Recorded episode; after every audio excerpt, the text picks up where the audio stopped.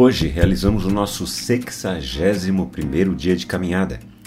Estamos há 61 dias seguindo os passos de Jesus no Evangelho de Marcos.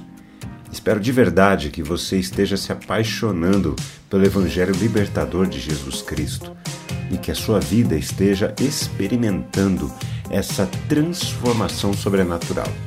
Vamos caminhar juntos? O pecado se manifesta de maneira muito intensa no ambiente religioso. Uma das formas dele se manifestar está na maneira como as pessoas se relacionam com Deus. Há a tendência de quem transita pelo ambiente religioso estabelecer uma relação equivocada com Deus. É quase como se Deus se tornasse uma espécie de gênio da lâmpada, onde, se eu falar as palavras certas, na entonação certa, Deus será obrigado a atender às minhas demandas. A pessoa religiosa não quer um relacionamento com Deus, antes, quer uma relação de poder. O pensamento escondido é o seguinte: se eu tiver Deus ao meu lado, eu serei invencível. Por isso, as orações feitas por pessoas religiosas não são um ato de afeto em direção ao Pai Nosso que está nos céus, mas são um ato religioso, onde se determina o que Deus deve fazer por nós. Pecado. Jesus se retirou das terras de Tiro e Sidom, indo até o mar da Galiléia, através do território de Decápolis. Nesta região trouxeram a ele um surdo e gago, suplicando que impusesse as mãos sobre o homem. Jesus, tirando-o da multidão, pôs os dedos nos ouvidos dele. Depois, cuspindo, aplicou saliva na língua do homem.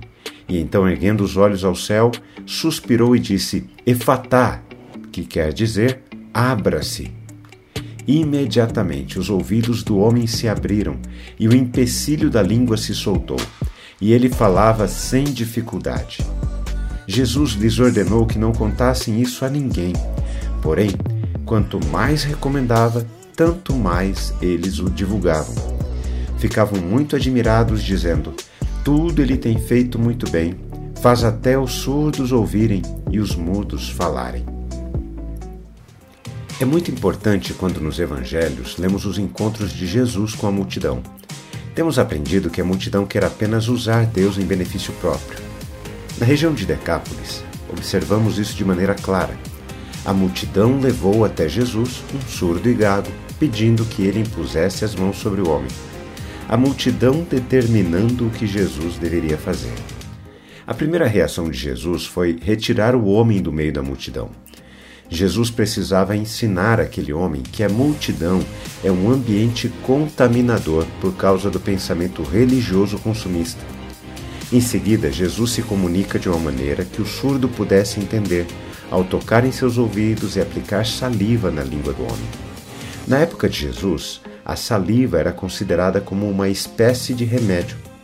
Em seguida, Jesus declara: Abra-se, os ouvidos foram abertos e a língua destravada.